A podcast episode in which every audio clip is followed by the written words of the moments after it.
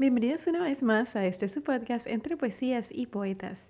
Mi nombre es Priscila Gómez y estaré compartiendo contigo un espacio para disfrutar poesías en español de todos los tiempos. Estamos en el capítulo número 25 del programa. Así es, hace seis meses empecé este proyecto buscando conectarme con algo que me llenara el alma y no solo cumplí ese objetivo, también he logrado llegar a una audiencia en más de 35 países y conocer a maravillosas personas que también son amantes de la poesía y que me dejan sus comentarios de mi trabajo y eso me pone súper feliz. Así que si tú eres una de esas personas que sigue semana a semana este podcast y aún no me has contactado, te animo que lo hagas, me puedes escribir directo al Instagram arroba entre poesías y poetas o al correo entre poesías y poetas arroba hotmail.com. Les comento que el sábado pasado tuvimos la primera tarde de poesías organizada por Entre Poesías y Poetas en el restaurante Bug Café en la ciudad de David. Fue una experiencia muy enriquecedora y amena y espero con ansias que se vuelva a repetir. También terminé la grabación del audiolibro de poesías que estaré lanzando en los próximos meses con el apoyo de Mansion Studio, una excelente casa productora. Este trabajo lo hacemos con mucho amor y no tengo dudas de que el resultado será excelente. No se lo pueden perder.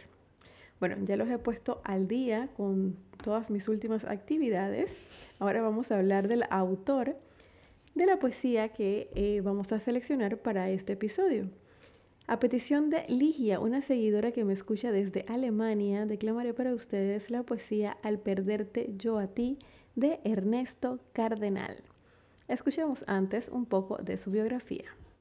Ernesto Cardenal Martínez nació en Granada, Nicaragua, el 20 de enero de 1925, proveniente de una de las familias más renombradas del lugar.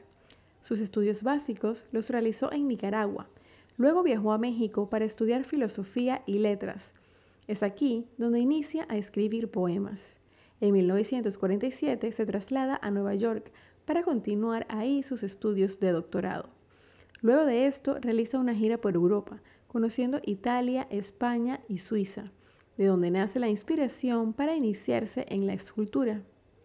En 1950 regresa a Nicaragua y fundó una pequeña editorial de poesía llamada El Hilo Azul. En 1954 participa en la llamada Rebelión de Abril, un movimiento armado contra Anastasio Somoza García, que no resultó exitoso. En 1956 escribió su extenso poema político Hora Cero. En 1957 toma la decisión de hacerse monje trapense para esto ingresó en el monasterio de Our Lady of Gethsemane, en Kentucky, Estados Unidos, donde conoció a Thomas Merton, monje y escritor que fue su profesor, consejero espiritual y amigo. También tuvo la oportunidad de formarse en monasterios de México y Colombia. Durante esta época, sus escritos poéticos estuvieron alineados a sus experiencias místicas. En 1965 fue ordenado sacerdote en Managua. Se trasladó a una región de Río San Juan donde trabajó en el desarrollo de proyectos comunitarios como cooperativas, escuelas y movimientos poéticos y políticos basados en una interpretación libre y revolucionaria del Evangelio. En 1970 visitó Cuba, experiencia que le sirvió para escribir su libro En Cuba, donde relata la revolución de Fidel Castro y el Che Guevara. Colaboró con el Frente Sandinista de Liberación Nacional, luchando contra el régimen de Somoza. El 19 de julio de 1979, la revolución nicaragüense salió victoriosa. Ernesto Cardenal fue nombrado ministro de Cultura del nuevo gobierno, cargo que desempeñó hasta 1988. En 1980 recibió el Premio de la Paz del Comercio Libero Alemán.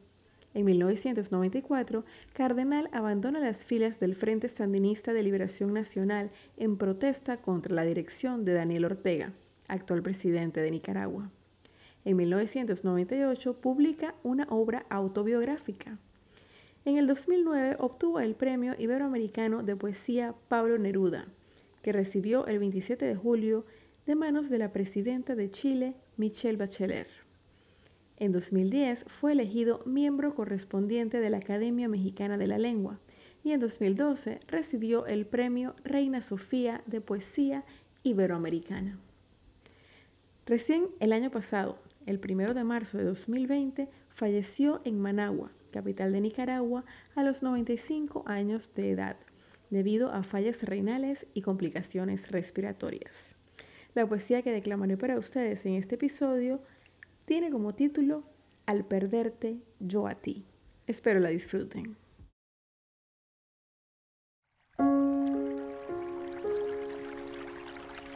Al perderte yo a ti, tú y yo hemos perdido. Yo porque tú eras lo que yo más amaba. Y tú porque yo era el que te amaba más. Pero de nosotros dos, tú pierdes más que yo. Porque yo podré amar a otros como te amaba a ti. Pero a ti no te amarán como te amaba yo. Un poema corto, pero con un mensaje bien explícito. Ernesto Cardenal es uno de los poetas más actuales de los que hemos conversado en este programa. Gracias Ligia por recomendarnos esta obra. Así llegamos al final de este episodio. Los espero la próxima semana con otra interpretación. Me despido recordándoles que podrá no haber poetas, pero siempre habrá poesía. Hasta la próxima.